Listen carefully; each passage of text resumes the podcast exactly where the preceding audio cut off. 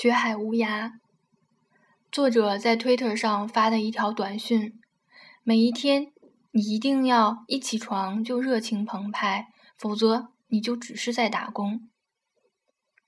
在我们创办 Stack Overflow 网站之后，有些人不得不承认，我们创建了一个还过得去的捕鼠器，把大家都吸引到那里去提出和回答问题。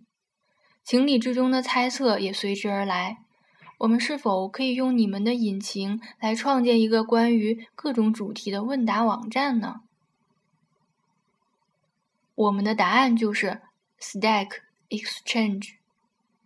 如果每月付我们一百二十九美元，你也可以在我们的引擎上组建一个问答社区，针对你喜欢的任何主题。好吧，我得忏悔一下，我的心思从来就没在 Stack Exchange 上。它是一个在平行世界里的并行工作，和我自己的事业只差一点点边儿。有很多理由来解释其中的原因。如果，但是如果非得用一句话来概括，我会说：金钱对于社区是有毒的。每月一百二十九美元听起来并不多，事实上也不多。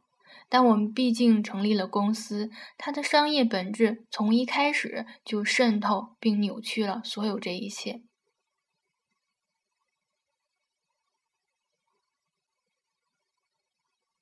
毋庸置疑，Stack Overflow Internet Service Incorporated，严格上来说是一家商业公司，它甚至现在还拿到了风险投资。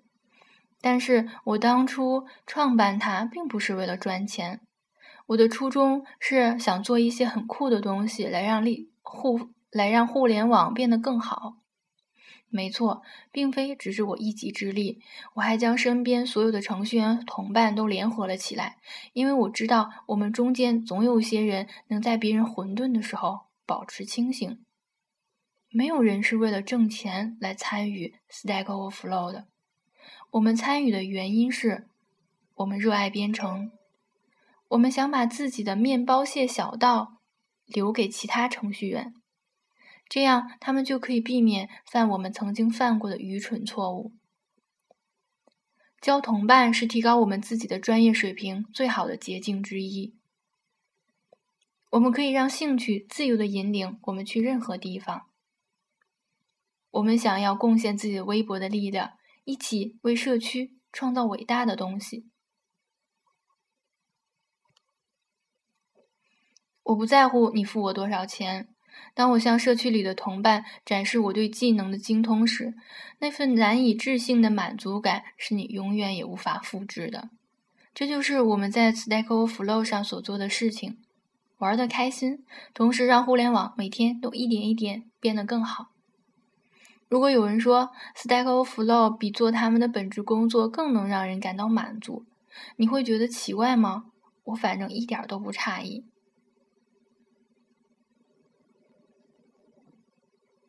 如果你听着这些像是一对无稽之谈，我能够理解，整件事情很难解释。但是事实上，有很多科学研究都已证明了这种奇妙的动机。让我们从 Dan Pink。在二零零九年做的 TED 演讲开始吧。Dan Pink，丹尼尔·平克是美国的一位畅销书作家，他还是《纽约时报》、《哈佛商业评论》、《快公司》和《连线》杂志的撰稿人。美国前副总统戈尔及白宫行政部门演讲撰稿人。他在世界各大公司、大学院校以及各种协会进行演讲。讨论有关经济变革和创造新型工作环境的话题。丹的演讲围绕着蜡烛问题展开。假如给你下面三样东西：一、一根蜡烛；二、一盒图钉；三、一盒火柴，你怎样才能将蜡烛粘到墙上去？这个问题本身并不是很有趣，事实也确实如此。但如果你尝试以激励的方式让团队去解决这个问题，结果就变得很有趣了。来自普林斯顿的一个科学家做了一个关于蜡烛问题的实验。现在，我想给你们介绍一下这个实验。他是这么做的：面对第一组人，他说：“我会为你们计时，以统计出通常情况下人们解决这类问题所需时间的平均值。”面对第二组人，他说。如果有人解决这个问题的速度在最快的百分之二十五之内，这些人能得到五美元的奖励。另外，今天在这里参加测试的所有人当中，最快的那位将得到二十美元。接下来的问题是：第二组解决问题的速度快多少？结果让人大吃一惊。平均而言，他们解决这个问题的时间比第一组。多了三分三十秒，多三分三十秒啊！这看起来完全没有道理，不是吗？我是说，我是一个美国人，我相信自由市场，这结果完全出乎我的预料。如果你想让人们做得更好，你就给他们报酬，可以给他们奖金、提成，让他们人尽其才，财尽其用，用物质奖励来刺激他们，这就是商业的运作方式。但是这个实验展示给我们的却不是这样。你用一个与金钱相关的激励方法来提高思维能力，加速创新。然而，这样的方法起到的作用恰恰相反，它让思维变得迟钝，并且阻碍创新。事实证明，传统的胡萝卜加大棒的刺激方式仅仅对于那些重复的机械的任务有效。一旦你要做的事情稍微复杂一点，而你需要解决哪怕很小但又没有现成的解决方案或无规律可循的问题时，这些基于物质的刺激方式不仅没有效果，反而会把事情弄得更糟。Dan Pink 最终把这个主题写成了一本书《驱动力》。你并不需要去读这本书。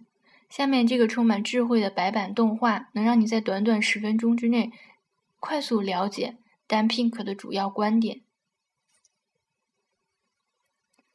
呃，这段视频我没有办法给大家解释，但是我告诉大家，可以在 YouTube 上找到，记录一下它的网址：三 W 点 YouTube 点 com 斜线 Watch，W A C 嗯 W A T C H 问号 V 等于 U。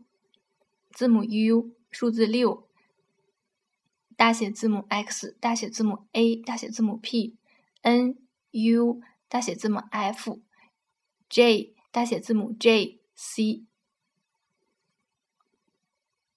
或者大家可以看《高效能程序员的修炼》的第十七页的底部注释。内在激励的概念或许并不是新提出的。但是我发现，很少有公司有足够的勇气去真正实行它。在建设我自己的团队时，我竭尽全力不违背当年创办 Stack Overflow 的初衷。我不在乎你什么时候来上班，或者你如何安排你的时间。我不在乎你住在你住在世界的哪个角落，前提是你能快速的接入互联网。我不在乎你怎么做你的工作，我不会事无巨细，样样过问。然后分配给你一大堆任务，这些都没有必要。如果你想造一艘船，就不要催着工人们去收集木材、分派工作、发号施令。你应该教会他们，你应该教会他们的是对无边无际大海的渴望，因为我知道你和我们一样，渴望着无边无际的大海。